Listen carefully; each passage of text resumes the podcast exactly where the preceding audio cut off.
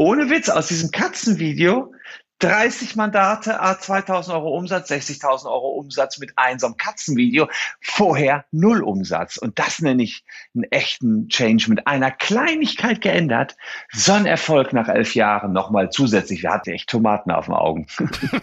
ich war sogar immer gegen die YouTube-Werbung. Darüber kann man auch diskutieren, bis mir mein Sohn sagte, ach Papa, äh, es ist fast schon komisch, dass ihr keine Werbung habt. Da habe ich da mal auf den Knopf gedrückt, anschalten, äh, letztes Jahr. Und siehe da, letztes Jahr haben wir 110.000 Euro mit YouTube-Werbung verdient, wo ich so dachte, okay, davon kannst du zumindest die Redaktion bezahlen.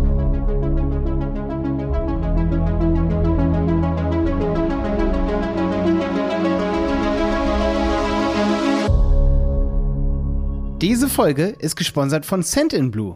Send Blue zählt zu Europas führenden All-in-One Sales- und Marketing-Plattform für Unternehmen auf Wachstumskurs. Übrigens ist der Maximilian Mode, Deutschlandchef von Send Blue, auch in unserem Podcast zu Gast gewesen in der Folge 64. Und zwar mit dem Titel So funktioniert modernes E-Mail-Marketing. Dort wird verraten, wie man eine hohe Öffnungsrate erzielen kann, wie man mehr Abonnenten für den Newsletter bekommt. Also Online-Unternehmer und E-Commerce-Unternehmen aufgepasst. Dort wird verraten, wie man eine gute Newsletter-Strategie aufstellen kann. Übrigens haben wir Sentiblue für einige unserer Kunden schon im Einsatz und müssen sagen, das Ganze ist wirklich definitiv intuitiv und man kann super viel mit Sendinblue umsetzen. Es spart also Zeit, Energie und Ressourcen. Wenn du Sendinblue kostenlos ausprobieren willst, kannst du dich unter de.sendinblue.com anmelden. Den Link findest du natürlich auch in der Podcast-Beschreibung. Dann kannst du Features wie E-Mail-Editor, Kampagnenautomation, solange du willst, mit einem Sendelimit ausprobieren. Ein Gutscheincode für das Premium-Paket kriegst du hier auch, und zwar Handel40 zusammengeschrieben und klein.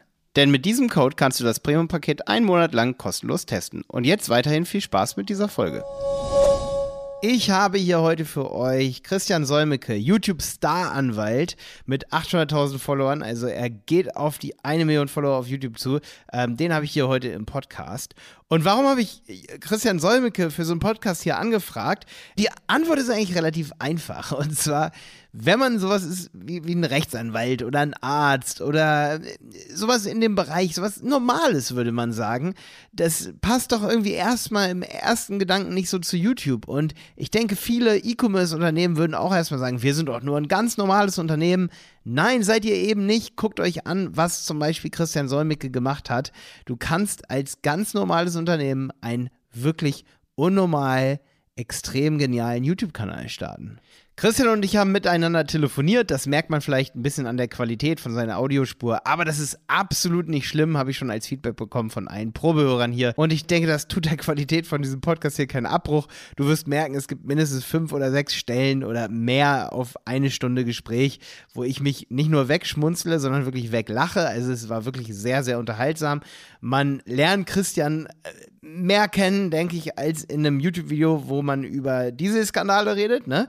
Es ist aber wirklich so, dass wir hier heute nicht nur über, ähm, sage ich mal, seinen Werdegang sprechen. Wir analysieren auch zusammen Kanäle, die so ähnlich sind wie seiner und von denen man sich gerade als YouTube-Kanal für E-Commerce-Unternehmen was abgucken kann. Weil ein E-Commerce-Unternehmen, wenn du jetzt ein langweiliges Produkt in deinen Augen vielleicht hast, also ein Wasserfilter zum Beispiel, das haben wir hier heute als Beispiel, wie kann man darüber YouTube-Videos machen? Und da gibt es definitiv ähm, Ansatzpunkte, wie man da richtig loslegen kann. Und da haben wir auch das richtige Rezept für dich. Wir analysieren auch in Zahlen, beispielsweise Kanäle wie den von Liebscher und Pracht. Da muss ich nochmal dazu sagen, ich meinte übrigens Tagesumsatz. Den hätten wir hochrechnen müssen. Ich glaube, ich sage hier im Podcast nämlich Monatsumsatz. Und das ist aber wirklich viel zu klein. Und ich hatte schon mal eine Analyse gemacht. Da bin ich aber auf einen Tagesumsatz von ähm, ich sag's dann nachher im Podcast, die Zahl, ja. Aber wir reden wirklich auch über Zahlen und wir reden auch darüber, was kann so ein YouTube-Kanal für eine große Marke kosten. Und äh, Christian gibt mir zum Beispiel auch Beispiele von Kanälen, die eigentlich viel größer sein müssten. Diese Kanäle sind dann nicht im Unterhaltungssektor, sondern eher so in der sachlichen, fachlichen Industrie anzusiedeln. Also über genau diese Kanäle reden wir heute. Jetzt will ich dich aber nicht länger aufhalten, hier Christian Solmecke zu lauschen bei den Geschichten, die er mir erzählt und bei den Analysen, die wir heute vornehmen. Und los geht's. Christian, also erstmal cool, dass du hier bist. Und als wir gesagt haben, dass äh, wir einen Podcast mit dir machen, da hat erstmal der Tom hier bei uns aus der Agentur aufgehorcht und meinte so, ey, Christian Solmecke haben wir im Podcast, das ist ja echt super cool. Ähm, meine, der hat mich vor zehn Jahren mal rausgeboxt bei, ich glaube, das war irgendwie Pirate Bay oder so, da hat er wohl irgendwas aus Versehen gedownloadet und da hat er gesagt, und seitdem bekommt meine Mutter E-Mails von Christian Solmekes ähm, Anwaltskanzlei WBS Law. Ähm, und die feiert die E-Mails immer. Das kann sein. Ich meine, sie wird dann allerdings auch zugestimmt haben damals, denn wir fragen nach dem Mandat auch jeden, ob er noch unsere Rechtsnews jeden Sonntag bekommen möchte. Und immerhin sind es mittlerweile 100.000 Menschen, die jeden Sonntag unsere top aktuellen Rechtsnews bekommen. Das hat sich ganz gut entwickelt in den letzten Jahren. Boah, 100, 100 das hört sich fast mehr wert an als 800.000 äh, YouTube-Follower, die du hast. Äh, acht, ja, 800.000 sind es, ne? Also, aber Stimmt, 800? haben wir gestern geknackt. Gestern haben wir die 800.000er Marke auf YouTube geknackt. Und ähm, klar, der Newsletter, das ist natürlich insoweit fett, als dass das viele Menschen sind, die ich in der Vergangenheit betreut habe. Und insofern haben die ohnehin eine enge Verbindung zu uns. Und dann, wenn wir die regelmäßig mit neuem Content versorgen, dann ist natürlich die Wahrscheinlichkeit, dass die beim nächsten Rechtsfall oder bei der nächsten rechtlichen Beratung uns beauftragen, natürlich auch viel größer. Krass. Also 100.000, das ist echt, weil die, die Conversion Rates zu irgendeiner Handlung, wenn ihr neuen Inhalt auch habt, zu irgendeinem Link zu gehen, sich irgendwas Neues anzugucken, die ist ja viel höher als jetzt bei YouTube, sage ich mal. Also, boah, das ist schon, schon eine Nummer. Richtig, absolut. Also, sind wir schon im Podcast eigentlich? Wir sind schon im Podcast, ja. Okay. Ja. ist gut. ich dachte, okay. Das, geht ja hier voll, fließend vom Vorgespräch in den Podcast vor über. Ja, also Christian, also wir, ich bin ja auch aufgeregt. Wir, ich will deine Zeit nicht verschwenden. Du bist ein wichtiger Gast hier. okay, gut. Also tatsächlich ist es so, dass ähm, ich jetzt seit zehn Jahren diesen Newsletter mache und das hatte auch immer, war auch ganz erfolgreich. Ab und an hatten wir in dem Newsletter dann eben auch mal sagen wir mal, Rechtsprodukte von uns, die wir verkaufen. Aber meistens haben wir über irgendwelche Urteile berichtet. Und ehrlicherweise haben wir erst vor zwei, drei Wochen einen Shift gemacht, der bei uns so einen unglaublichen Erfolg gebracht hat, dass ich es kaum glauben konnte. Ich habe nämlich meinen Mitarbeitern gesagt, pass mal auf, setz doch an den Anfang des Newsletters, auch wenn das jetzt nicht gerade aktuell ist, immer in so einen roten Kasten eine Werbung für eins unserer Produkte. Zum Beispiel ist eins unserer Produkte gerade, dass wir den Menschen, die vom Facebook-Datenleck betroffen sind, versuchen 500 Euro von Facebook zu besorgen. Da haben wir so 3000 Mandanten. Und äh, aber das, das kann man ja, da, da gab es jetzt nichts darüber zu berichten in jedem Newsletter.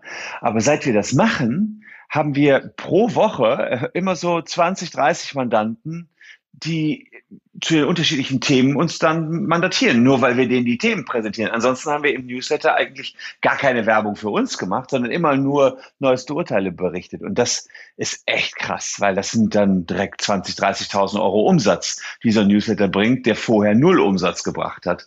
Das war schon ein ziemlicher Gamechanger. Das mache ich jetzt übrigens auch in den, in den YouTube-Videos. In jedem YouTube-Video mache ich jetzt Werbung für die eigene Kanzlei, immer kurz mittendrin. Haben wir, haben wir nie gemacht. Haben wir elf Jahre lang nicht gemacht. Jetzt machen wir das und das ist, die Leute nehmen es uns gar nicht übel. Und das ist echt eine tolle Sache. Plötzlich haben wir da die ganze Kiste sowas von zehnfach monetarisiert, wie ich es nie gedacht hätte.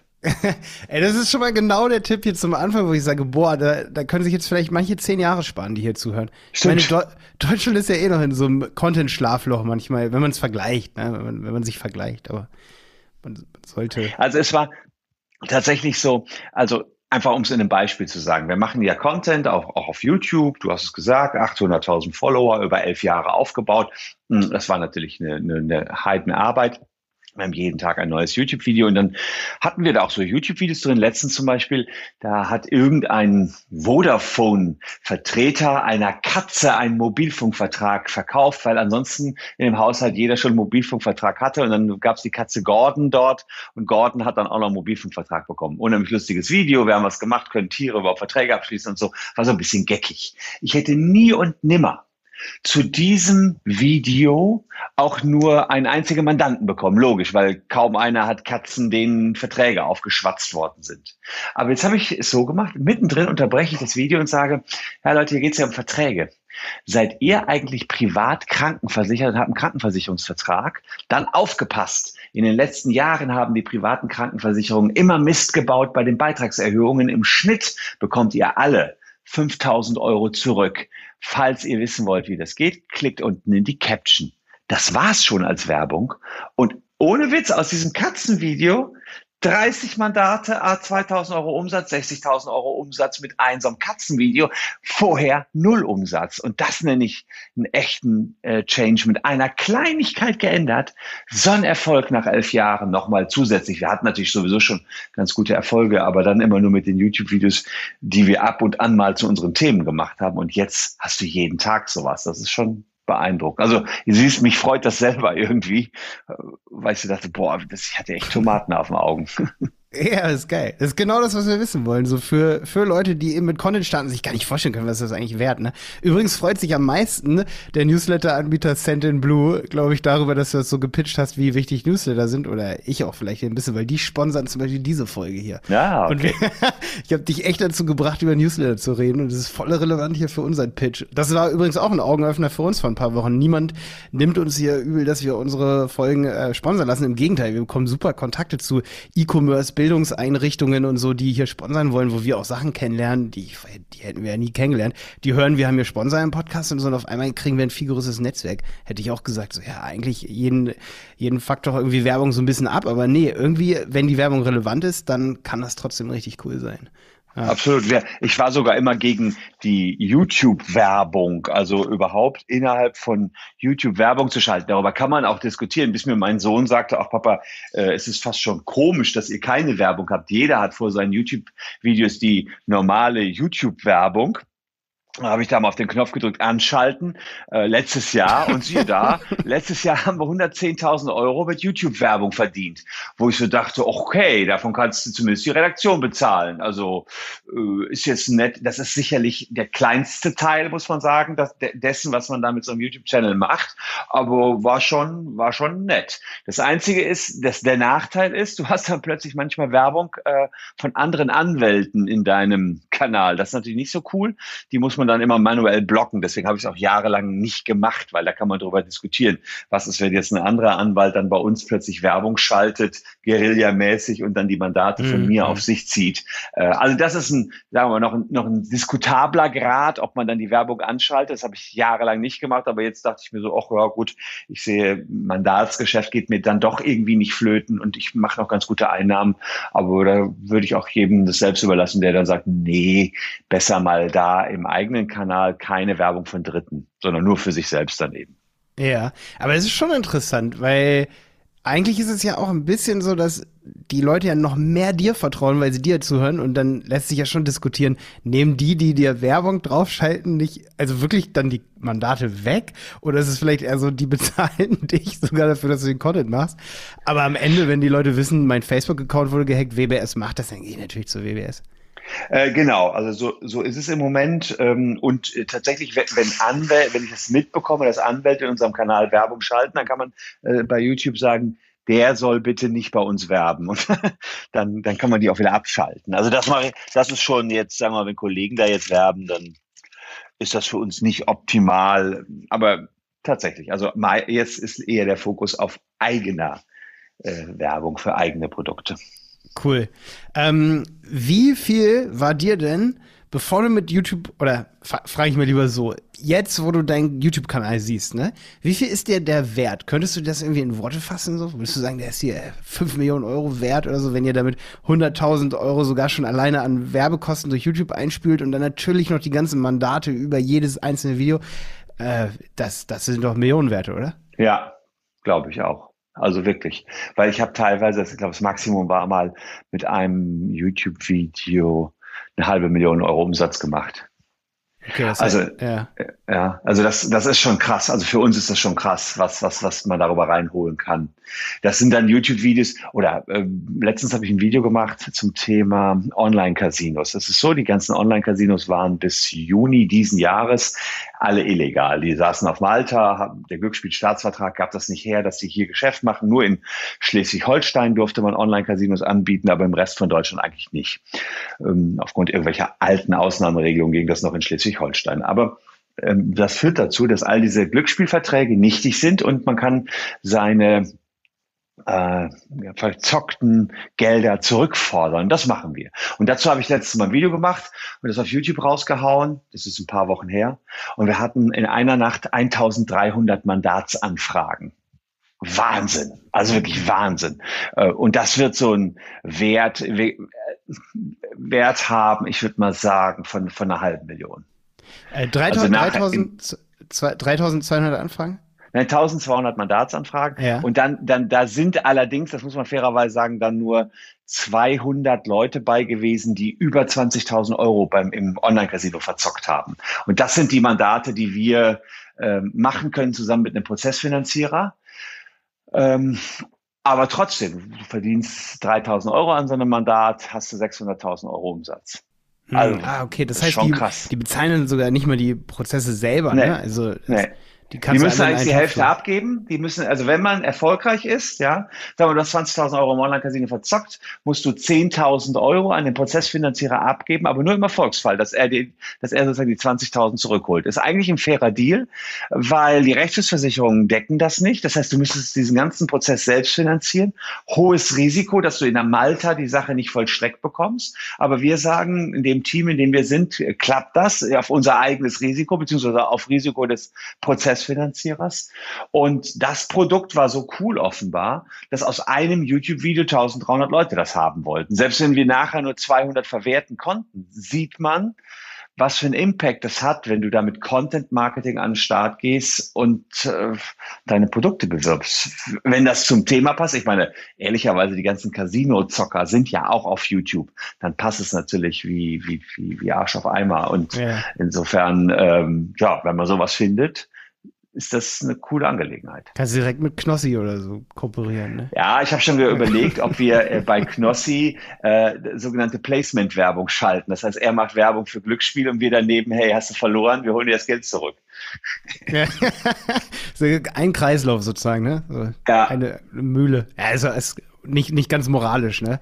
Da, ihr habt eine hohe Moral, so, ne? Was, was eure YouTube-Follower und so angeht, ne? Also ihr wollt da auch niemanden irgendwie vergraulen, reinreiten oder so. Habe ich jetzt so, wir hatten ja ein Vorgespräch, da habe ich das so gespürt, auch mit eurem Pressesprecher. So, ihr habt da ganz hohe Standards, oder? Ja.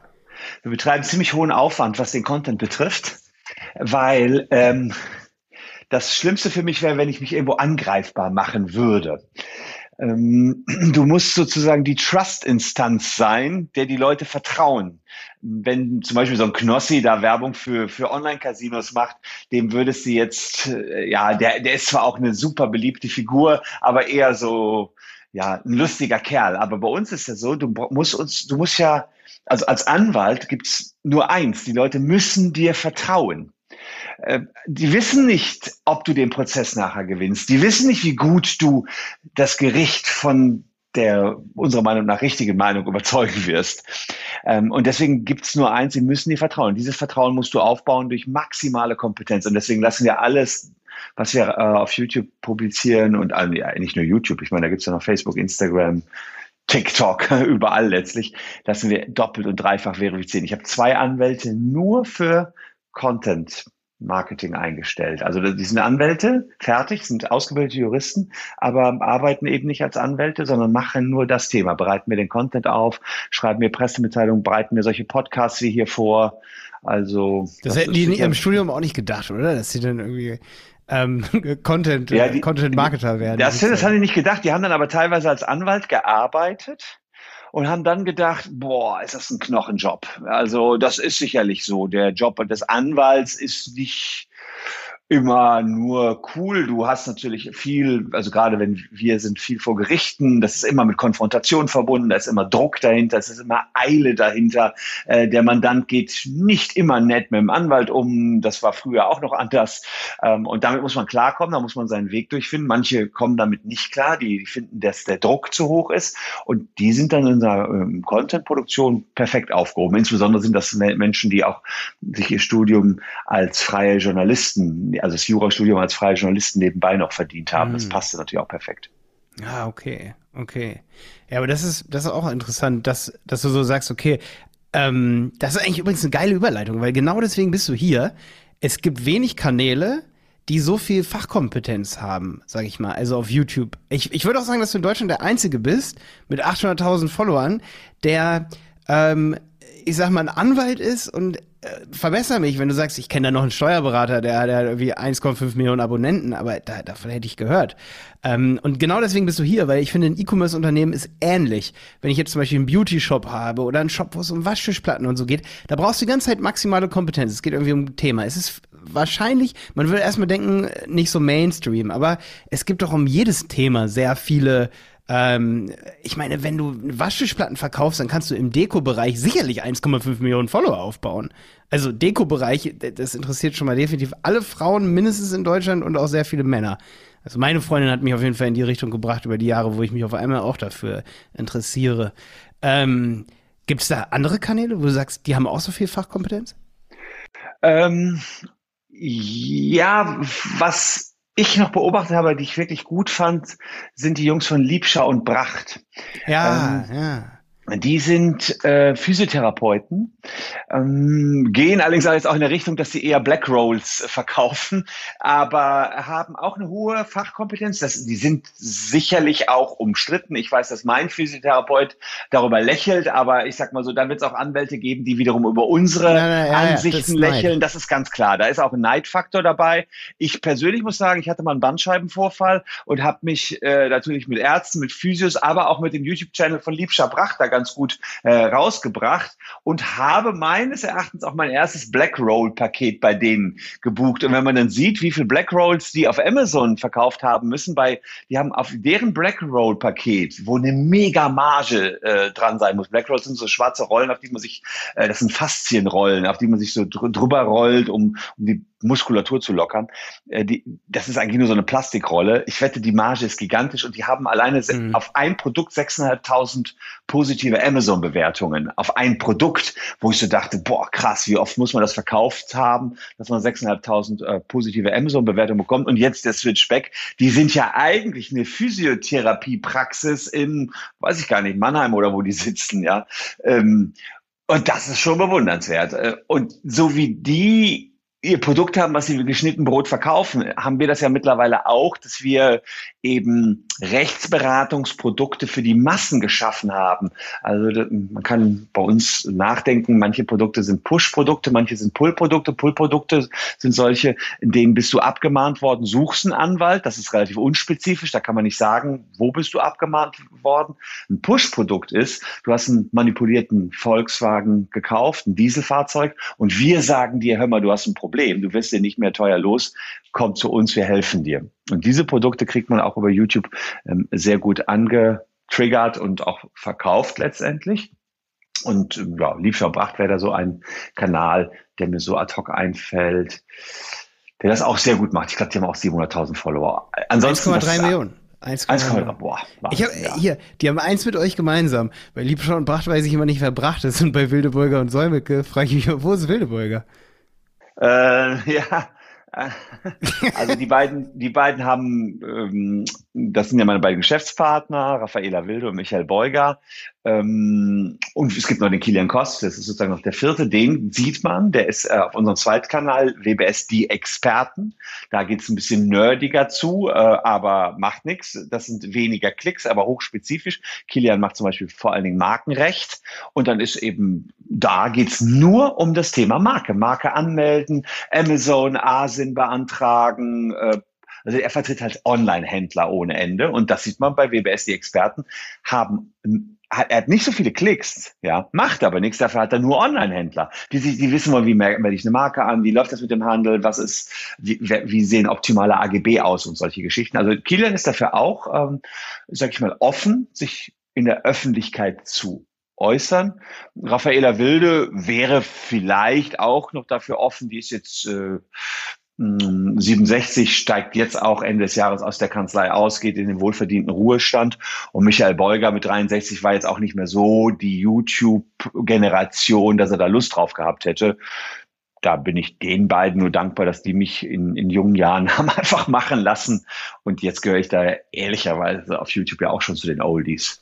Ja, und was haben die da gesagt vor elf Jahren, als du da dein erstes YouTube-Video? Übrigens kann ich jedem empfehlen, da mal reinzugucken, die ersten Videos von Christian Solmecke und dann sich durchzuklicken, so in die Evolution dieser Videos.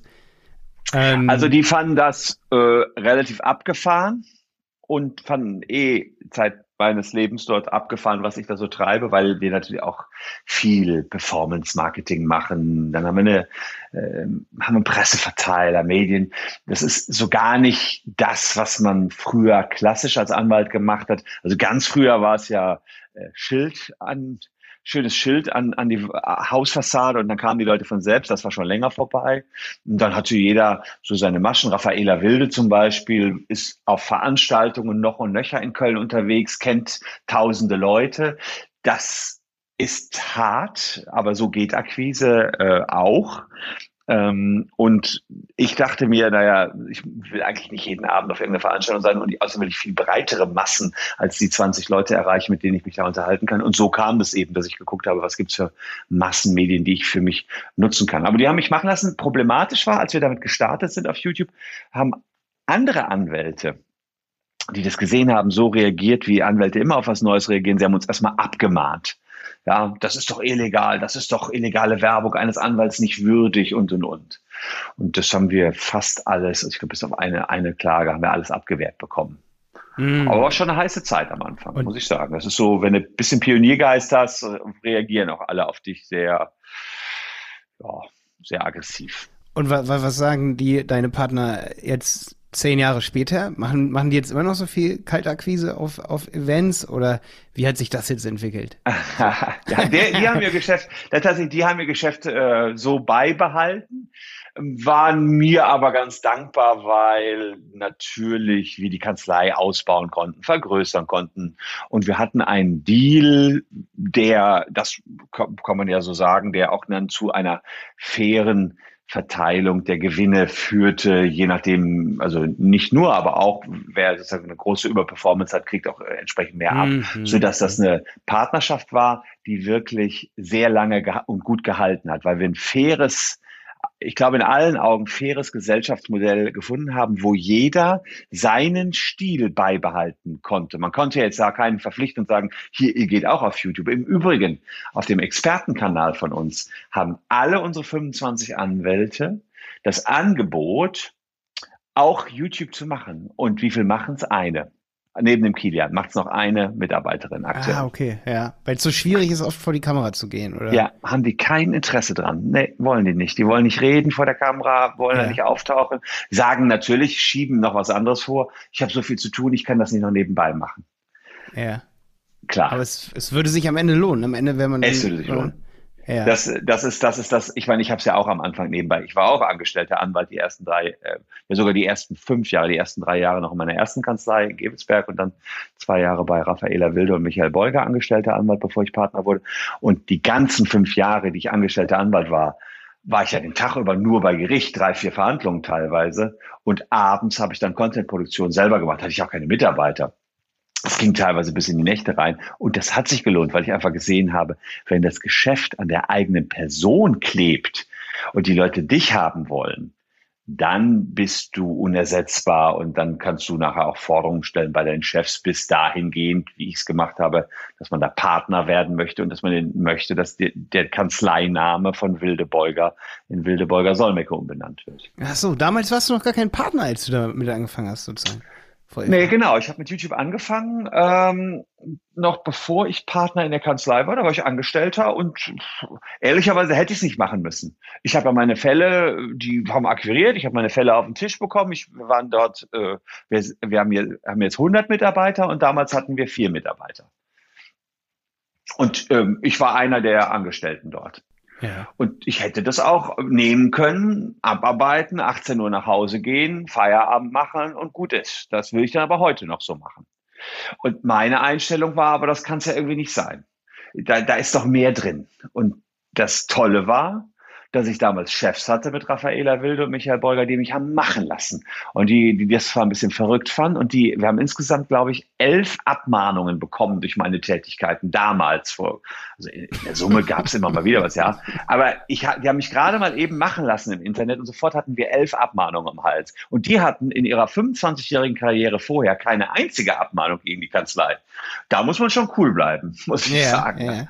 Ich habe meinen Steuerberater auch kennengelernt, der hat gesagt, wenn ich nicht eine Abmahnung im Jahr kriege, habe ich auf jeden Fall falsches Marketing gemacht. Ja, so ungefähr. ja, das ist auf jeden Fall inspirierend, wenn man so über die Anfänge so nochmal das, das versteht, weil das versteht man ja nicht, wenn man jetzt auf deinen Kanal geht und sieht, dass du da mit Rezo zusammen Sachen machst ja. und so. Das ist ja, ähm, ja, irgendwo fängt ja so eine Vision an, so Feuer, ich mache jetzt Videos. Hast du dir das irgendwo abgeguckt, dass du gesehen hast, so da sehe ich jetzt was? Äh, also wie, ich selbst, da sehe ich Potenzial? Ähm, ja, kann man nicht, nicht zwingend zu sagen. Es war so, dass da vor elf Jahren äh, war es noch ein anderes YouTube, weil das war sozusagen so, da wurden vor allen Dingen irgendwelche Urlaubsvideos hochgeladen. Ja, das, das war so YouTube. Das hatte sich noch nicht so ganz gefunden. Manche hatten schon ein bisschen Beratungsvideos und das war viel bunter. Jetzt hast du da deine Stars, deine YouTube-Stars. Ähm, und äh, das, die waren, die gab es damals noch nicht. YTT, ja, vielleicht. So, so Comedians waren, glaube ich, damals schon so unterwegs, aber eher so im Comedy-Bereich, dass es so aufklärerische Videos gab, war wenig vor elf Jahren. Hm.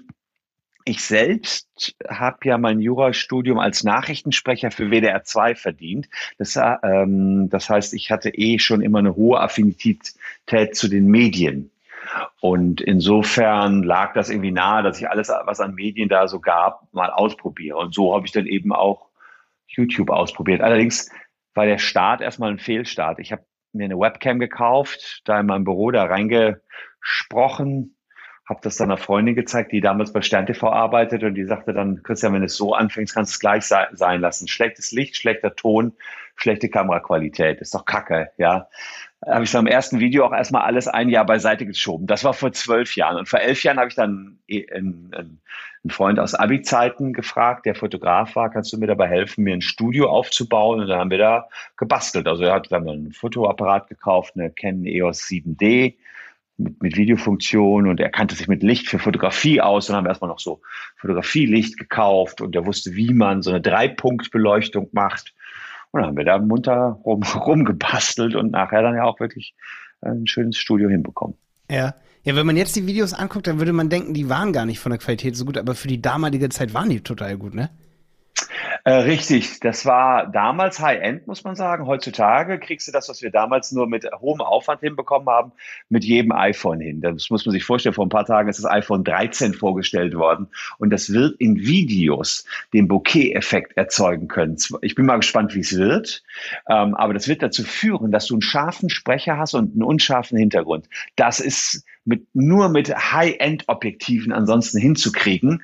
Und das haben wir immer versucht. Das wollte ich immer, diesen Look, so ein bisschen Kino-Look. Vorne ja, scharf, hinten unscharf. Und das macht, und das, das ist echt eine Revolution. Das kann das neue Apple-Handy angeblich, es ist ja noch nicht auf dem Markt, aber angeblich kann es das jetzt in Videos. Und wenn das jetzt soweit ist, dann, dann weiß ich gar nicht, warum sollte man sich ein teures Kamera-Equipment kaufen. Nimm dir dein Handy, ein bisschen schönes Licht noch dabei, äh, und dann der Sound muss gut sein. Das ist sicherlich mit das Wichtigste, den muss man dann noch da irgendwie aufs Handy draufkriegen. Das ist nicht ganz simpel, guter Sound aufs Handy zu kriegen, aber dann kannst du mit dem iPhone starten. Mhm. Und du, du warst auch damals schon cool genug, dass es dir, glaube ich, auch relativ egal war. Ich sehe da so Thumbnails, wenn da zum Beispiel Leute im Hintergrund mal auf die Toilette gehen oder so. Ja, das, das stimmt. Das, das ist natürlich verrückt. Wir hatten ja den Gang und äh, wir hatten am Anfang immer abgebrochen, wenn da jemand herging, ja. Und äh, dann dachte ich so, naja, CNN hat doch im Newsroom auch die Leute im Hintergrund laufen. Und wenn da jetzt da jemand rumläuft, dann, dann laufen die da eben rum. Wir mussten es nur absprechen mit allen. Und dann stand dann Schild, Achtung, Aufnahme. Und wem das nichts ausmachte, der war eben leicht unscharf immer im Hintergrund zu sehen, als wir noch diesen Gang hatten. Sehr, sehr cool. Sehr cool. Der Simon, der die Folge schneidet, der hat gesagt, ich soll dich ganz lieb grüßen. Der hat, danke. Fun Fact über ihn, der hat vor ich glaube, vor 15 Jahren oder so, als YouTube relativ ganz neu war, da hat er eins der ersten 1000 Videos dort hochgeladen. Mit so einem Banana-Phone. Mhm. Und die haben halt leider nie einen YouTube-Kanal so richtig draus gemacht. Das wäre natürlich da, wenn du da gestartet hättest. Ja, ist absolut, absolut Wahnsinn. Das kenne ich auch noch. Da war ich irgendwie, da war ich wohl so 18 oder so, 17, 18. Das habe ich auch damals gesehen. Und da war in der Schule der Einzige, der ein YouTube-Video hatte. Wirklich der Einzige. Ja, der schneidet auf jeden Fall die Folge hier. Cool. Ja, ist ein, auch ein wie nennen wir das, Content, Content-Veteran. Ja, ist aber jetzt DJ und schneidet hier Podcast-Folgen. Genau. Als DJ hat er ja nicht so viel zu tun gehabt in der Pandemie. Oh, doch, doch. Die haben, ja? die haben so einen Musikpodcast gestartet und so. Ah, okay, super. Ja, so, so auf Soundcloud und so, ne? Solche Sachen ah. haben die dann gemacht und so. Ja, aber es ja, ist ganz, also für Musiker sowas zu kommen, zu, zu monetarisieren, ganz schwer, ne? Ja, ich habe äh, witzigerweise, ich habe mich jetzt an einem Unternehmen beteiligt mit anderen größeren Influencern zusammen. Das heißt Song Push. Da geht es darum, dass Musiker, die neues, ähm, neue Musik ähm, geschrieben haben und die pushen wollen, und die, die ist schon auf Spotify beispielsweise, dass die zusammenkommen mit großen Influencern. Und Song Push macht das. Aber das ist tatsächlich ein, ein krasses Thema. Es werden 60.000 Lieder auf Spotify jeden Tag hochgeladen. Und die Frage ist, wie sticht man da noch aus der Masse hervor? Und nur so, dass beispielsweise ein Revi dich in einem Twitch-Kanal mal hört als Musiker. Mhm. Ja. Und das, das macht, macht Song Push. Also ja. ja. da bin ich auch immer unterwegs, dass ich immer gucke, was gibt's für interessante Projekte, an denen ich mich dann beteiligen kann. Ja, also wenn du da jetzt einen Tipp hast, das wäre der persönliche Tipp an uns, weil der Simon zum Beispiel, der hat einen Mitbewohner, ist der Gabriel Vitell, der hat auch ein paar Millionen Listens auf äh, Spotify. Und da bin ich auch immer so am Brainstorm, ey, wie kann man als Musiker, wie können wir ihm, wie, also er schaltet dann zum Beispiel immer Instagram-Werbung auf diese, auf seine Musik, ja. ne? Und wir helfen ihm dabei. Ähm, Aber dann soll er sich mal Songpush, nee, er soll sich mal Songpush angucken. Das ist zwar noch jung, das Unternehmen, und am, gerade erst am Start, oder beziehungsweise offizielle Launch ist erst im Oktober, aber die haben jetzt die ersten fünf Lieder gepusht und dann sahst du richtig die Kurven, wie die dann auf äh, Spotify hochgehen, wenn 30.000 ähm, Zuschauer auf Twitch am Release Date sich das zeitgleich auf Spotify anhören. Also muss es, also die wollen es alle am Release Date, das ist glaube ich meistens freitags. Mhm haben, das dann alle gleichzeitig hören und dann, äh, ja, dann pushen die das. Also das ist Song Push. Ja, also auch Grüße ja. an Gabriel hier. Schaut euch Song, Song Push an. Absolut. Nochmal eine kleine Erinnerung an dieser Stelle hier. Diese Folge hier ist gesponsert von Send in Blue. Send in Blue ist nicht nur ein Newsletter-Tool, sondern eine All-in-One Sales- und Marketing-Plattform für Unternehmen auf Wachstumskurs. Das heißt, das Ganze ist modular aufgebaut. Es gibt Pakete und du kannst nicht nur Newsletter damit schreiben, sondern deine gesamte Kundenbeziehung und deinen gesamten Verkauf nachhaltig durch bessere Kommunikation stärken. Ja, Sendinblue wird auch deutschen Datenschutzstandards gerecht durch EODSGVO-konforme ähm, Implementierungen. Und was man auch hervorheben muss, das haben wir vor allen Dingen gemerkt, der Support ist rund um die Uhr erreichbar. Das heißt, sollte mal irgendeine Frage auftreten, kann man sofort den Support kontaktieren. Wenn du Sendinblue kostenlos ausprobieren willst, kannst du dich einfach unter de.sendinblue.com anmelden. Den Link findest du natürlich hier in der Podcast-Beschreibung. Du kannst dann die Features wie den E-Mail-Editor, Kampagnenautomation und so weiter testen, solange wie du willst, natürlich mit einem kleinen Sendelimit. Und wenn du dann auf das Premium-Paket upgraden möchtest, haben wir einen coolen Deal für dich. Nutze einfach unseren Gutscheincode Handel40, alles zusammengeschrieben und klein. Mit diesem Code kannst du das Premium-Paket einen Monat lang kostenlos testen. Und jetzt weiterhin viel Spaß mit dieser Folge noch ein cooles Thema, eine coole Frage, die ich hier habe, die passt, oder ich, ich stelle es mal im Bereich von, von hier Liebscher und Bracht, wo wir eben, eben drüber geredet haben. Weil ich glaube, du hast da eine gute Übersicht, was ist so ein Kanal wert? Was würdest du sagen? Was machen die? Weil die sind ja eigentlich auch ein Online-Shop, ne? Die sind auf Amazon, die haben ihren Shop, ne? Was würdest du sagen? Was, was setzen die so um am Tag? Hast, hast du da eine Idee? Weil das habe ich auch mal neulich versucht zu schätzen. Ja, also ähm, ich selbst hatte es vorhin schon mal versucht herzuleiten. Wenn ein Produkt von denen 6.500 positive Amazon-Bewertungen hat, dann muss es ja mindestens 6.500 Mal verkauft worden sein. Eher würde ich sagen, jeder jeder Hundertste macht nur eine Amazon-Bewertung. Dann halten die das Produkt, wenn das, wenn diese Annahme stimmt, 600.000 Mal verkauft bei einer Black Roll, die 50 Euro kostet, äh, sind wir bei 36 Millionen Euro. Dann, dann, wenn das so stimmen würde und jeder Hundertste nur eine Amazon-Bewertung macht, dann sieht man gigantomanisch, was man dann mit solchen mhm. Produkten umsetzen könnte. Aber vielleicht stimmt die Annahme nicht und, und, und jeder Zehnte macht eine Bewertung, glaube ich aber nicht. Also das würde mich schon. Ich habe auch wundern. keine Bewertung gemacht. Ich habe so Akupressur gegen Zähneknirschen-Dinger bei denen bestellt zum Beispiel. Ja. Und äh, ja. ich habe auch nicht bewertet. Aber ich habe dort auch 50 Euro gelassen. Also ich würde sagen, die machen bestimmt 50 bis 100.000 Umsatz im Monat, wenn nicht sogar mehr, ne? Ja, sogar, mehr. Wahrscheinlich mehr, ne? Ja, glaube ich auch. Boah, das ist gigantisch. Da machen die ja, auf jeden Fall, vielleicht machen die sogar im, im zweistelligen Millionenbereich im Jahr, ne? Und ich kann es ich kann's mir auch nicht vorstellen, deswegen frage ich, ne? Ich habe auch noch nichts gefunden, so, also ich habe ein bisschen recherchiert. Ich hatte äh, letztens einen Freund, der, also ich weiß, dass viele immer sagen, ja, du mit deinen Themen, darüber kann man sicherlich was machen, aber dann habe ich mich mit einem Freund darüber unterhalten, der macht so ähm, Aufsätze für den Wasserkran, dass da nicht so viel Wasser rauskommt. Da verbraucht man weniger Wasser, kann man so draufschrauben, so so ja, Spar. Ähm, weiß gar nicht, wie die heißen, also so irgendwelche Sparaufsätze. Dann, da kommt der Strahl nicht mehr so feste daraus. Und dann verbrauchst du nur die Hälfte an Wasser.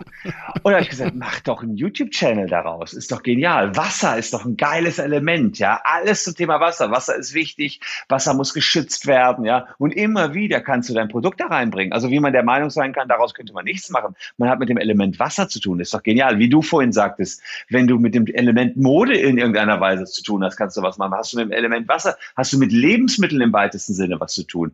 Das ist doch ganz nah an den Menschen. Viel näher noch als das Recht. Und wenn es wenn es gelingt, Recht den Menschen nahezubringen, dann doch erst recht die, die coolen Produkte, die da ansonsten draußen sind.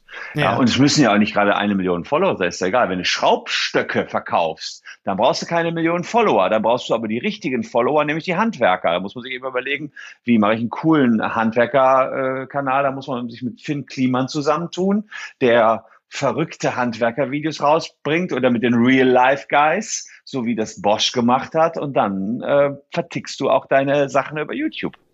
Ja.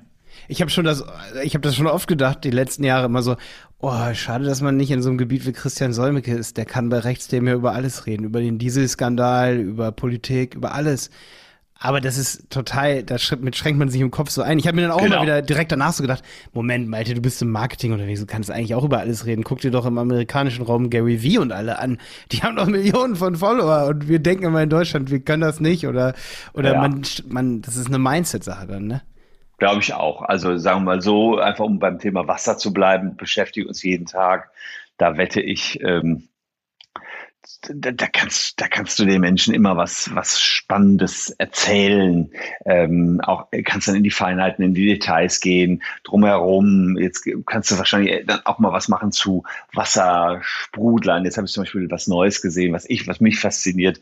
Das schraubst du unter einen Wasserkran und kriegst entweder automatisch aus dem Wasserkran kochend heißes Wasser, komplett kaltes Wasser oder Sprudel direkt. Fand ich irgendwie stark, ja. ja kannst du drücken und dann hast du direkt, kostet allerdings auch 3000 Euro und du brauchst eine Menge Platz, musst du deinen Mülleimer unterm Spülstein wegmachen. Aber äh, fand ich zum Beispiel genial. Und wenn du da unterwegs bist, ein, ein Channel aufgebaut ist, auch mit so coolen Gadgets rund ums Wasser, kannst du natürlich auch immer deine Gadgets immer mal wieder platzieren. Ist ja jetzt nur ein, ein Segment und ohne dass ich jetzt näher drüber nachgedacht hätte, fällt uns das jetzt schon ein. Was meinst du, wenn du erstmal jahrelang nur ein Produkt in- und auswendig kennst, wie viel einem dann noch drumherum ja. einfällt. Also ich habe manchmal Ende junge, äh, mit, junge wissenschaftliche Mitarbeiter, die sagen, jetzt ist aber im Recht alles erzählt. Wir wissen nun wirklich nicht mehr, was wir noch sagen sollen. Ich sage, ich habe äh, ich hab dreieinhalbtausend Videos, jeden Tag ein neues Video gemacht. Ja, Mir fällt immer was ein. Immer, jeden Tag. Ja. Aber muss nur nachdenken. Hat mir gestern gerade auch wer gesagt, so Malte, über Marketing, da weißt du doch irgendwann gar nicht mehr, über was du Video, Videos machen sollst. Ey, ich fange manchmal ein Video an und merke ich, ey, da muss ich jetzt, kann ich jetzt sogar zehn, das muss ich splitten in zehn ja. Videos auf einmal, das eine ja. Thema, weil, also das kann man sich manchmal nicht so vorstellen, ne? Wenn man da so von außen drauf guckt, so, ah, der macht Videos, irgendwann ist alles vorbei, so erzählt, ne? Stimmt gar nicht. Und man ne? kann es auch strategisch angehen. Wir haben zum Beispiel einen Slack-Channel, über den wir die Kanzlei organisieren und einer heißt YouTube-Themen. Und die gesamte Kanzlei ist in dem Channel, in dem äh, Kanal YouTube-Themen drin. Und wenn jemand was liest unter der Woche, postet er das da einfach rein. Und somit habe ich immer, ich brauche ja immer sieben Themen und ich habe immer so 20, 30 jeden Montag zur Auswahl. Montags ist immer unsere Redaktionskonferenz und dann bewerten wir gemeinsam in einem Vierer- oder Fünfer-Team die ganzen Videos und sagen, was das Beste ist. Aber so kann man auch strategisch ans Themensammeln rangehen, indem man einfach die ganzen Mitarbeiter bittet, hey, guck doch mal, was noch gute Themen sein können. Hm. Sag mir bitte, dass da viel zu viele Themen drin sind, als das, was ihr wirklich machen könntet. Ja, genau, etwa das drei- bis vierfache. Immer, ne? ja. ja, das ist Motivation, finde ich, für jedes E-Commerce-Unternehmen, das hier zuhört, oder auch andere Unternehmen, die hier zuhören und sagen, ey, ich bin Zahnarzt, äh, ich kann keinen Content machen. Das stimmt nicht. Das ist, oder, oder auch Anwalt vielleicht, ne? Also, die, ja. viele verstehen das nicht, ne? Ähm, also, ja. Ein Zahnarzt zum Beispiel kann natürlich super Content machen, ja. Also äh, viel persönlicher und emotionaler geht's ja nicht, als wenn du das Wort Zahnarzt erwähnst. ja, ja, ja. Stimmt, stimmt, absolut. Ähm, wie ist das so mit Angst vor negativem Feedback? Hattest du das damals? Wie geht ihr damit heute um? Ja, also am Anfang habe ich ja er erwähnt, dass wir viele Klagen gegen uns hatten. Das war schon sehr unangenehm, hat allerdings auch mein Verständnis für die eigene Mandantschaft nochmal sehr geprägt, die selber verklagt werden wegen irgendwas anderem. Ja, sonst hast du mal als Anwalt ganz cool die Klagen bearbeitet. Jetzt weißt du, wie die sich fühlen, mhm. wenn die mhm. verklagt werden, weil du selber verklagt worden bist. Das hat sicherlich da geholfen. Das ist aber jetzt lange nicht mehr passiert. Äh, weil, wahrscheinlich auch, weil wir mittlerweile eine gewisse Größe haben oder weil der Markt es normal findet, dass man auf YouTube unterwegs ist. Ähm, und ansonsten Kritik gab es vor allen Dingen in der Anfangszeit.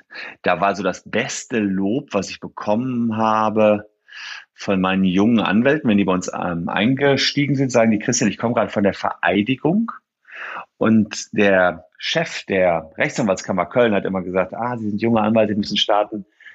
Wenn Sie jetzt hier starten, dann schlage ich Ihnen vor, abonnieren Sie mal den YouTube-Channel vom Herrn Solmecke, dann haben Sie eine Idee, wie Rechtsanwaltsmarketing in Zukunft aussehen wird. Und da dachte ich so, okay, dann kannst du so, schle so schlecht nicht liegen, wenn selbst der Chef der Rechtsanwaltskammer äh, den Tipp mitgegeben hat, guck mal beim Solmecke vorbei. Also bei allem Hohn der Kollegen, boah, Solmecke, der der ist ja überall, der ist ja omnipräsent, ja, weil da kam ja auch noch Fernsehen hinzu, da war ich dann teilweise jeden Tag auf RTL zu sehen, auf YouTube und überall. Das, das fanden die nicht so cool. Aber ich hatte, ja, ich hatte auch schon mal zu einem Anwalt Kontakt, der gesagt, ah, was der Säumecke da macht.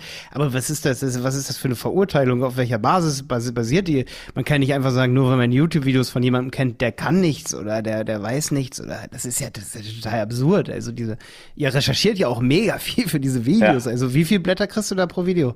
Also es ist so, dass ich immer freitags 50 bis 60 DIN A4 Seiten kriege für allerdings sieben Videos. Und ich die sonntags morgens, bevor meine Family aufsteht, äh, arbeite ich die durch und kläre noch, falls irgendwas unschlüssig ist. Aber dann haben es schon, dann hat es ein Anwalt gesehen, dann hat es eine Jura, ein Jurastudent gesehen und ich bin der Dritte, der es dann noch überprüft. Das heißt, ich glaube, wir mussten drei oder vier Videos mal zurückziehen von 3000, weil ähm, Fehler drin waren. Und die Fehler basierten darauf, dass eine Woche vor Sendetermin das Gesetz geändert worden ist und wir nicht mehr wussten, wie, wie die genauen Bußgeldhöhen waren. Aber ansonsten erstaunlich wenig äh, ist das schiefgegangen. Ja, und tatsächlich, äh, äh wenn wir Kritik kriegen, dann eher, dass sie sagen, der Solmecke, das ist nur eine Rampensau. Die kennen mich dann oft auch gar nicht. Rampensau viel zu laut und witzigerweise, manche habe ich dann später kennengelernt, auch meiner Kritiker, und haben gesagt, boah, das macht ja richtig Spaß mit dir hier in Köln abends mal ein Bierchen trinken zu gehen, Christian. Äh, hätte ich das mal früher gewusst, du bist ja ein richtig cooler, netter Typ. das ja. ist, die kennen dich nicht, äh, verurteilen dich, es ist relativ unspezifisch, aber daran habe ich mich gewöhnt. Genauso wie, dass wenn du durch Köln laufst, da ab und an mal irgendwie mit ein paar Leuten Selfies machen musst, hat man sich auch daran gewöhnt. Also beide Seiten sind ja irgendwie ein bisschen extrem, ja, oder ein bisschen aus der Norm, aber beides ist okay. Ja, ja. ja. Es ist auf jeden Fall, das ist inspirierend, finde ich, für jeden, der irgendwie Content machen möchte. Ne? Ähm, absolut geil. Ähm, um nochmal zum Thema E-Commerce kurz zu kommen, ne? Da habe ich auch so ein bisschen an dich gedacht, ob ich dich das äh, nochmal frage hier. Wenn du so online shoppst, ne? Christian Solmix der kauft sicherlich auch Sachen online, oder? Ja. Ja. Nur. Was war so das, das nur? Okay. Gut, dann passt du hierher. Übrigens wollte ich noch sagen, der Kilian, ne, Grüße nochmal an den, das habe ich mir jetzt gerade voll gemerkt hier. Ähm, ja. Der darf natürlich auf jeden Fall auch hier in den Podcast rein, wenn der sogar, der, also hätte ich das mal früher gewusst, ne? Der ist dann ja auch total, also total passend hier für so einen E-Commerce-Podcast. Ne? Das stimmt allerdings. Das also, ist, also äh, der ist, sagen wir mal so, ich habe von allem immer rechtlich gesehen eine sehr gute Grundahnung, aber dann haben wir ja Anwälte nur für Markenrecht, nur für Gesellschaftsrecht, nur für Arbeitsrecht. Das sind die Experten. Da, da, die, da habe ich auch keine Schnitte gegen die. Also wenn, wenn ich, wenn Kilia macht ja aus dem FF eine weltweite Markenanmeldung, da wüsste ich nicht mal, ehrlicherweise wüsste ich jetzt nicht, wo ich da suchen sollte. Ja. Ja, ähm, ja. ja. also wenn ihr da äh, Hardcore rechts Facts haben wollt für den Onlinehandel, ist er genau der Richtige. Ja, Transparenz und, und ehrlicherweise, das, Christian, das ist übrigens ein Lieblingswort von dir, ehrlicherweise, ne? Ich kenne so viele YouTube-Videos von dir, das weiß ich. Ah, siehst du mal. ehrlicherweise sagst du mega oft. Ja, das, das, äh, das weiß man ja ehrlicherweise gar nicht so genau. Ja. ja musst du mal drauf achten, ab jetzt. Ja, ja. muss ich drauf achten. Ähm, Wenn ich weiß, werde ich drauf achten, ehrlicherweise. Ja. Ja, ähm, ja, auf jeden Fall hier schon mal eine, eine ganz offizielle Einladung. Ähm, deswegen habe ich ja dich hier auch eingeholt wegen Content Vision. Weil ich weiß, da bist du sicherlich der, der Ansprechpartner für Content Vision. Was allerdings, sag ich mal, so Fachfragen angeht, wie eine Markenanmeldung und so, wenn, also ich denke, da gibt es noch einige Anwälte, vielleicht eben der Kilian, ähm, die dann hier mit uns eine Folge machen, nur zum Thema äh, Rechtsfragen im E-Commerce. Und das kann ich jetzt schon mal ankündigen, das machen wir auf jeden Fall. Jetzt nochmal zum ähm, online-shoppenden Christian Solmecke. Ähm, was hast du so für Produkte, wo du sagst, ey, da suchst du nach Informationen und warum gibt es da keine YouTube-Videos drüber? Kennst du da auch Beispiele zu? So vielleicht aus der letzten Zeit hast du was bestellt und sagst, ey, da habe ich recherchiert ohne Ende, aber keiner macht dazu Content. Also. Ja, ist eine fiese Frage, ne? Wenig, weil ähm, die Produkte, die mich interessieren, äh, stammen in der Regel von Apple und äh, da gibt's Content zu. okay. Äh, das heißt, du kaufst die ähm. anderen Produkte alle nicht, weil die einfach keine Informationen haben. Können wir es ja auch so umdrehen. Kann auch sein, dass Apple das nur ganz besonders geschickt und gut macht. Keine Ahnung.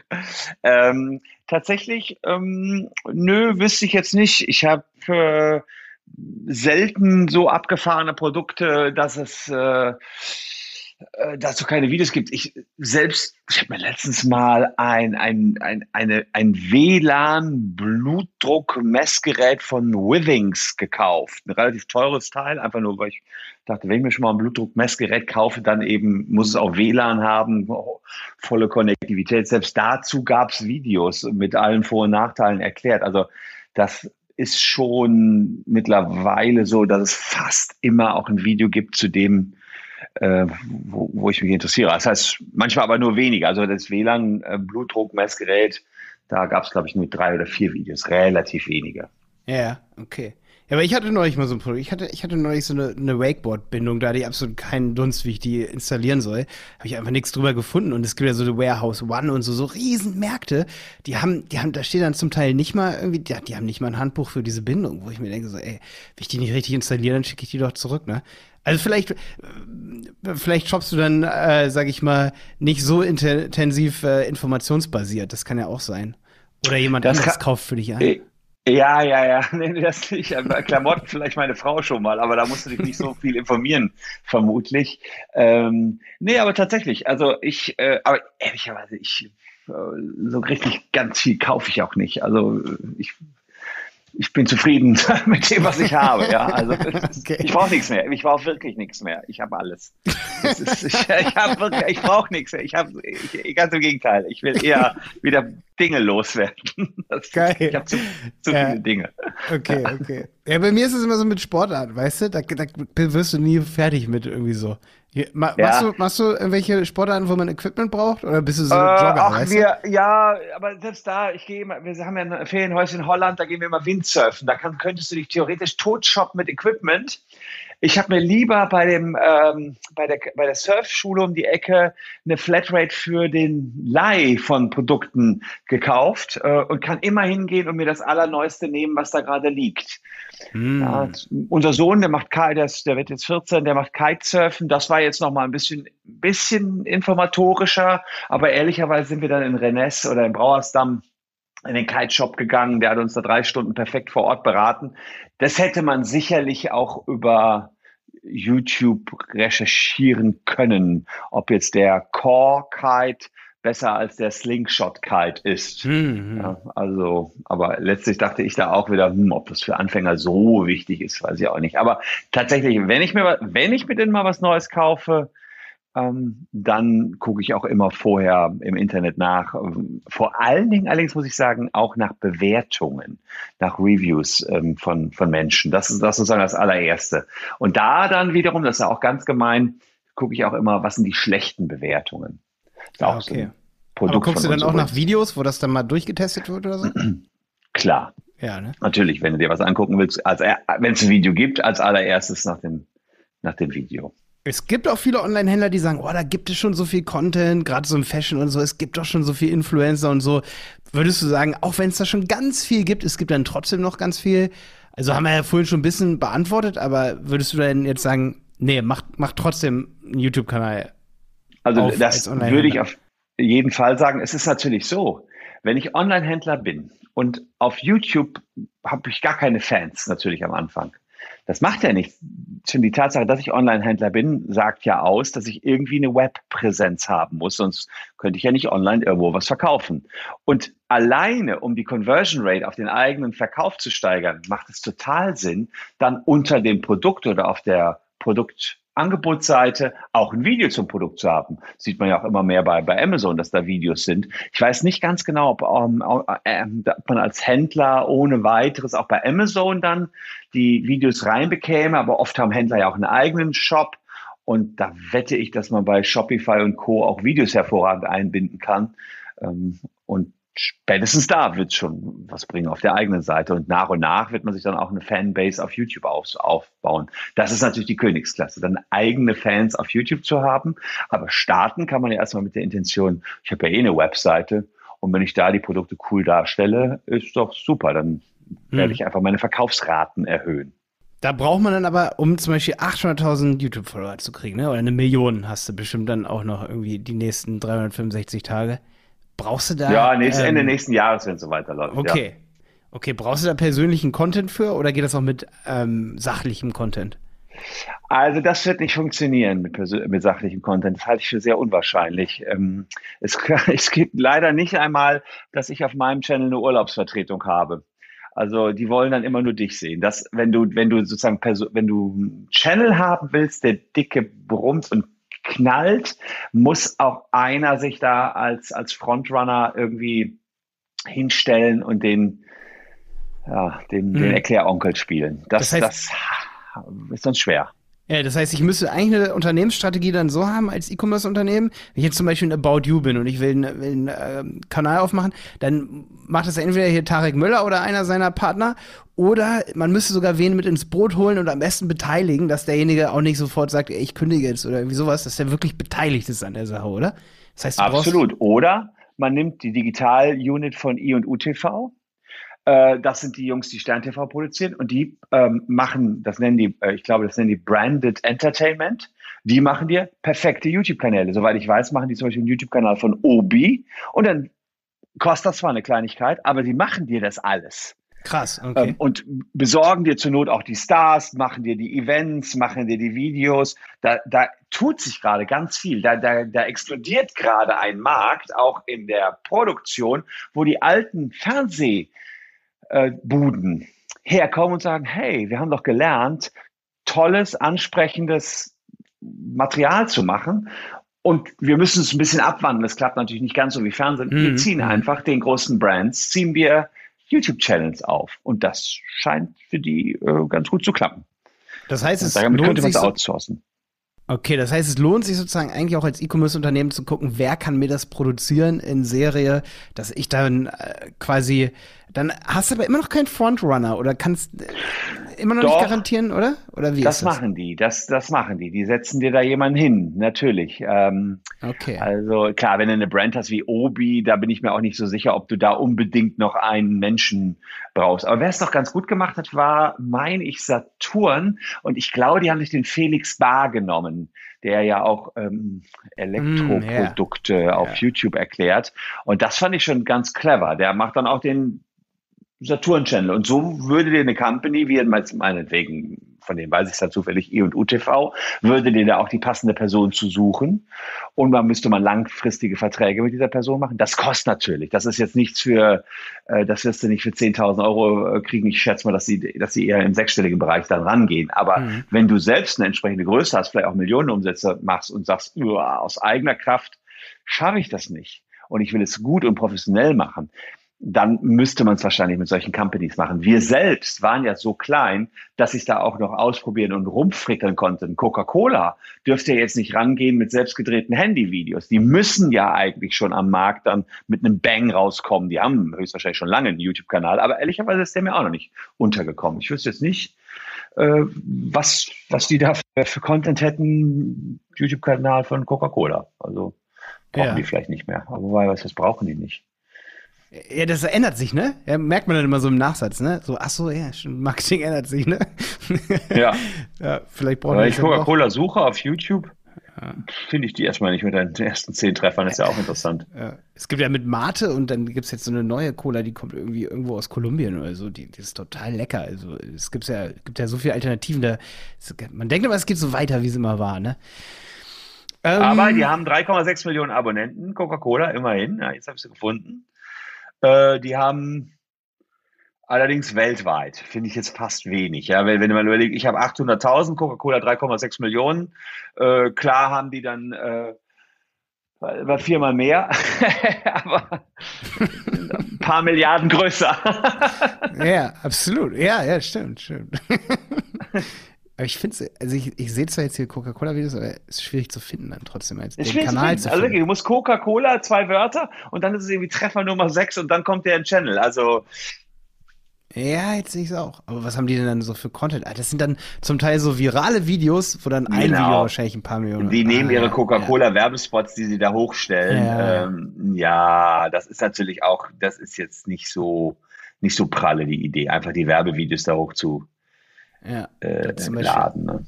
Eins hier 13 Millionen Aufrufe und so dann, ne? Ja, aber es ist natürlich trotzdem 13 Millionen Aufrufe, aber weltweit ist das dann wieder nicht viel für so eine Marke. Ne?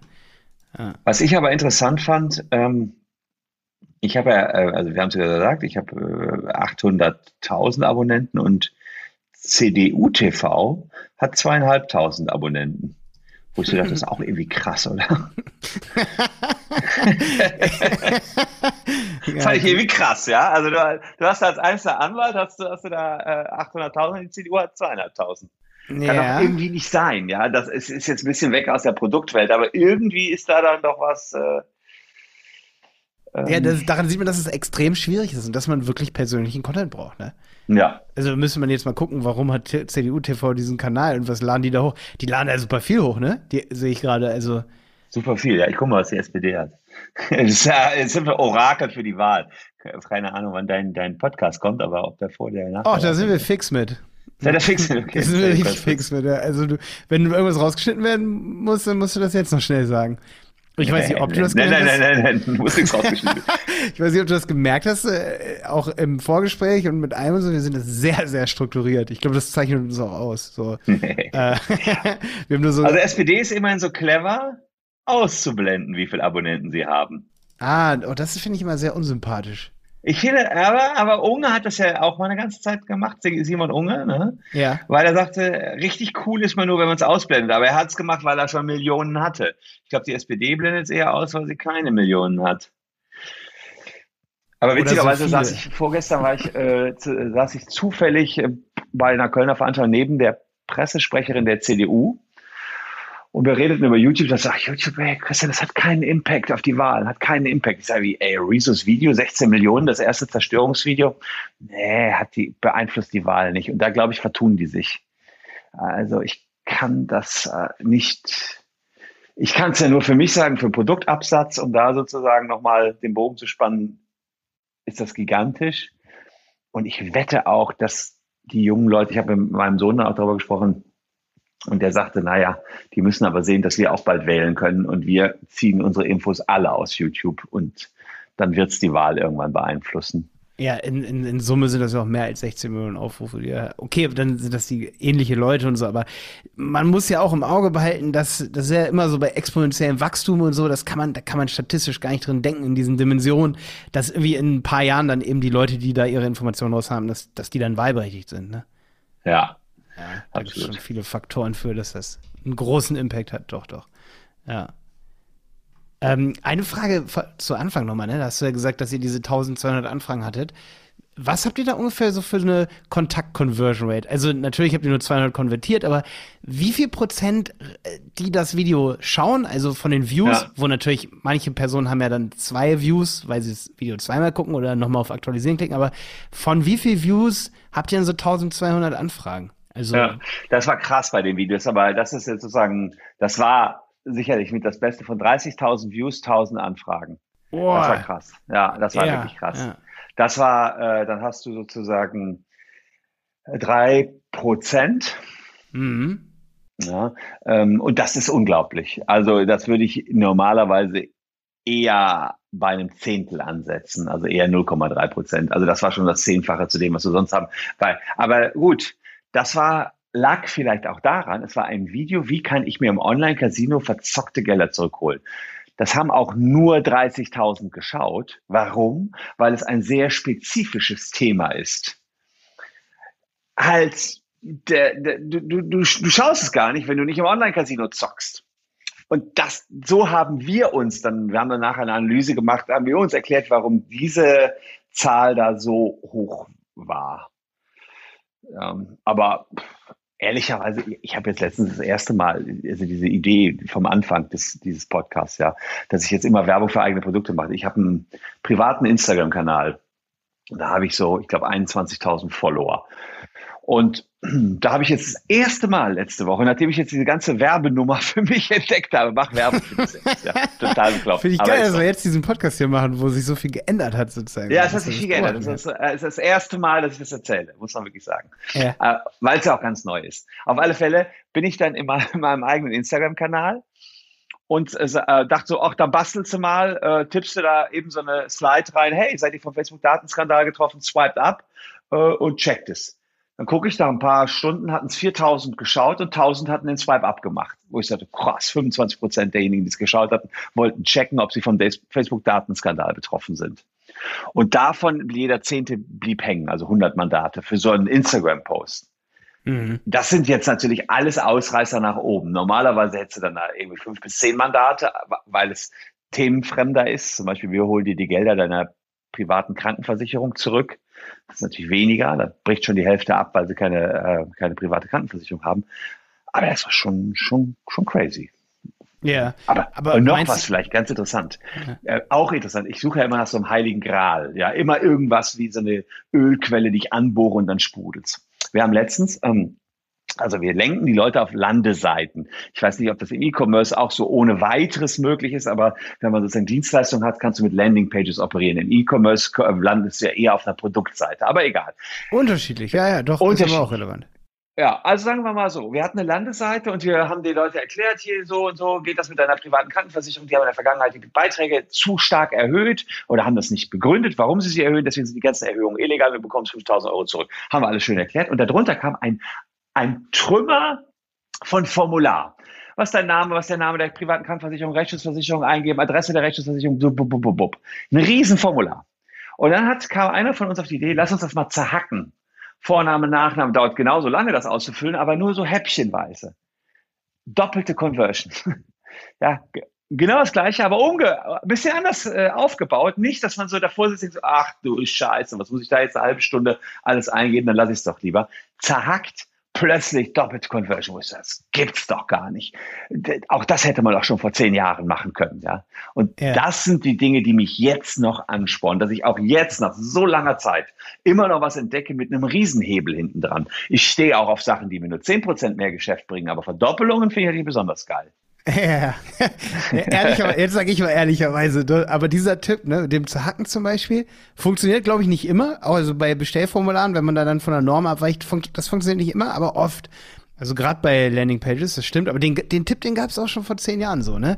Aber in Deutschland braucht das immer so ein bisschen, dass das ja. wirklich alles da ist, diese Information für uns so. Und ich muss auch echt sagen, die meisten Informationen zum Thema Conversion Rates werden sowas von, also die besten Tests macht zum Beispiel Coca-Cola, die besten AB-Tests, weil da am meisten Leute drin sind und die veröffentlichen das dann ganz einfach nicht. Und deswegen mhm. ist es ja super schwierig, so einen Test zu haben von eben äh, Leuten oder Unternehmen, die viele Follower haben, so wie du. Deswegen ja. ist das cool, dass du das gerade sagst, weil ihr habt bestimmt viele gehabt, die dort drauf waren. Ne? Aber da ja. jemanden zu finden, wenn zum Beispiel About You Zalando, wenn die solche Tests machen, die verraten das ja nicht. Die, die werden ja Teufel tun und woanders hingehen und sagen, ja, hier übrigens und so. Und jeder Mitarbeiter kriegt das ja auch nicht mit. Und deswegen ist da die Informationsflut nicht unbedingt da, was diese Sachen angeht. Ja.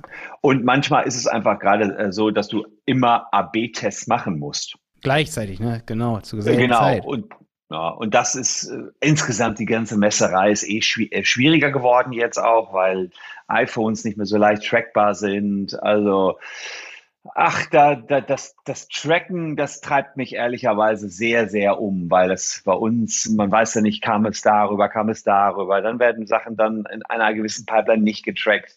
Da bin ich noch nicht zufrieden mit bei uns, wie wir tracken. Also da muss noch ein bisschen mehr kommen. Insgesamt kann ich sagen, kommt nach Abzug von Steuern noch immer genug auf dem Konto hinten an. Ja. Ähm, ja, das ist so, so meine große Benchmark. Ja, ich kann immer sagen, okay, was ist am Monatsende auf dem Konto gelandet? Vorher haben sie dir aber alle gesagt, hier, guck mal, da müssen, da müssen diese Berge rauskommen, das Riesenvolumina. Und dann kannst du immer erstmal 50 Prozent von abziehen.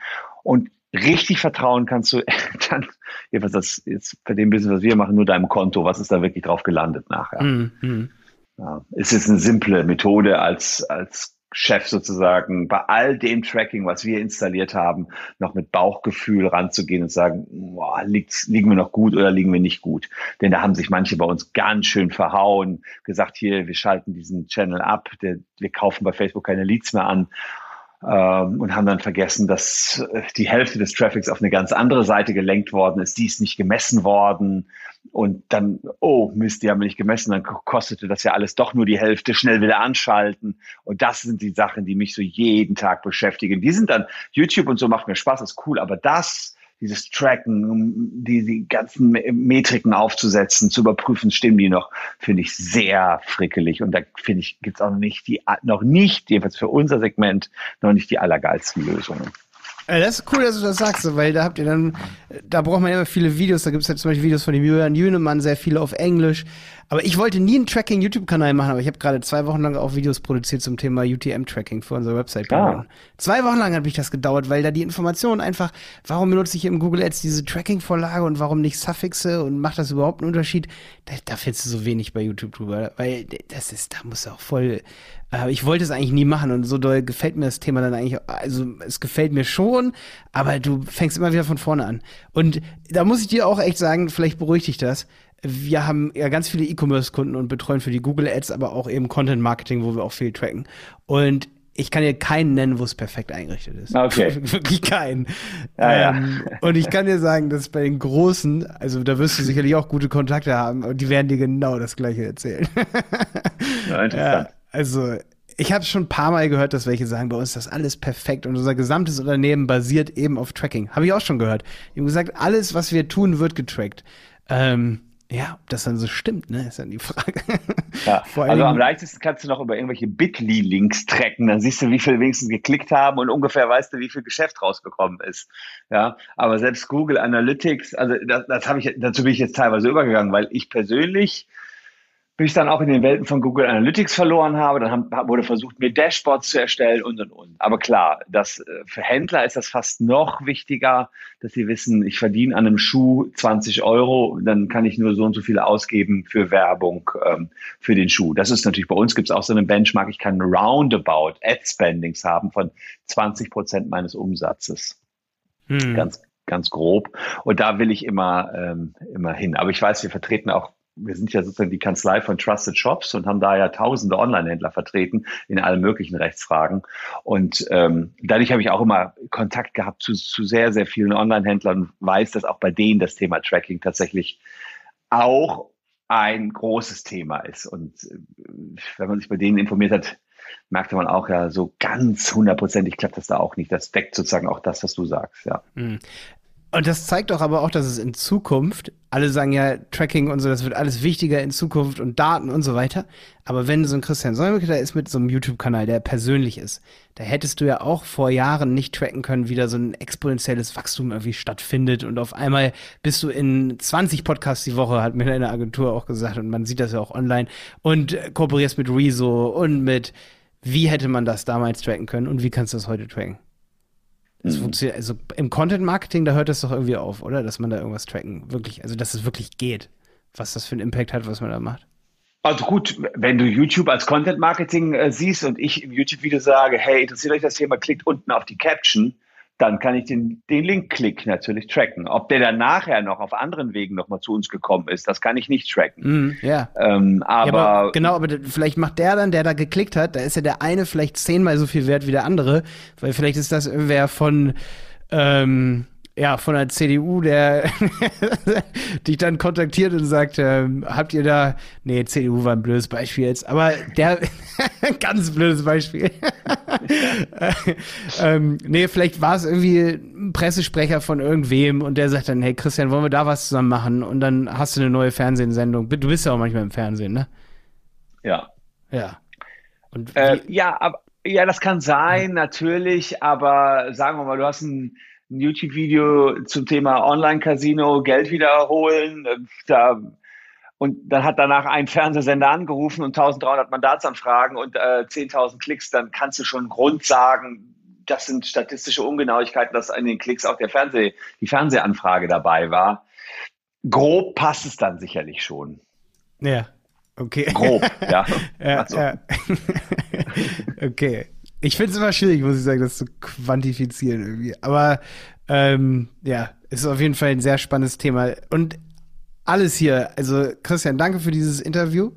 Ich Gerne. denke, sind einige Nuggets dabei für jeden, der oder die im E-Commerce unterwegs ist und irgendwie mal wissen musste, was, was steckt eigentlich hinter so einem, so einem eigentlich Sach, also eigentlich ist alles, was du machst, sachlich, aber so persönlich aufbereitet, dass, da, da merkt man ja, das kann doch dann irgendwie auch ein E-Commerce-Unternehmen mit Wasserfiltern dann doch irgendwie schaffen, da coolen Content zuzumachen, wenn man nur richtig will. Absolut. Ja. Also danke fürs Interview und schön, dass du dabei warst. Sehr gerne. Bis zum nächsten Mal, Christian. Danke. Und lasst ein Abo für unseren YouTube-Kanal da. Ja, Wilde Beuger und Säumeke, ne? ja, absolut. Ich, ich suche immer nach Christian Säumeke YouTube-Kanal, er heißt ja Wilde Beuger und Säumeke, ne? Ja, aber kannst auch Christian Säumeke YouTube-Kanal suchen. Ist egal. Ja, Bitte alles, okay. alle Wege führen nach Rom oder zu uns direkt in die Kanzlei. ja, entweder nach Rom oder, zu kan oder zu Kanz uns. Genau. Kanzlei WWS heißt er. Alles klar. 800.000 Abonnenten. Mach's gut. Ciao, Christian. Schönen Tag. Ciao. Der Handel 4.0 Podcast ist eine Produktion von Die Berater Online Marketing. Mehr Infos zum Podcast und unserer Agentur findest du auf www.dieberater.de. Bis zum nächsten Mal.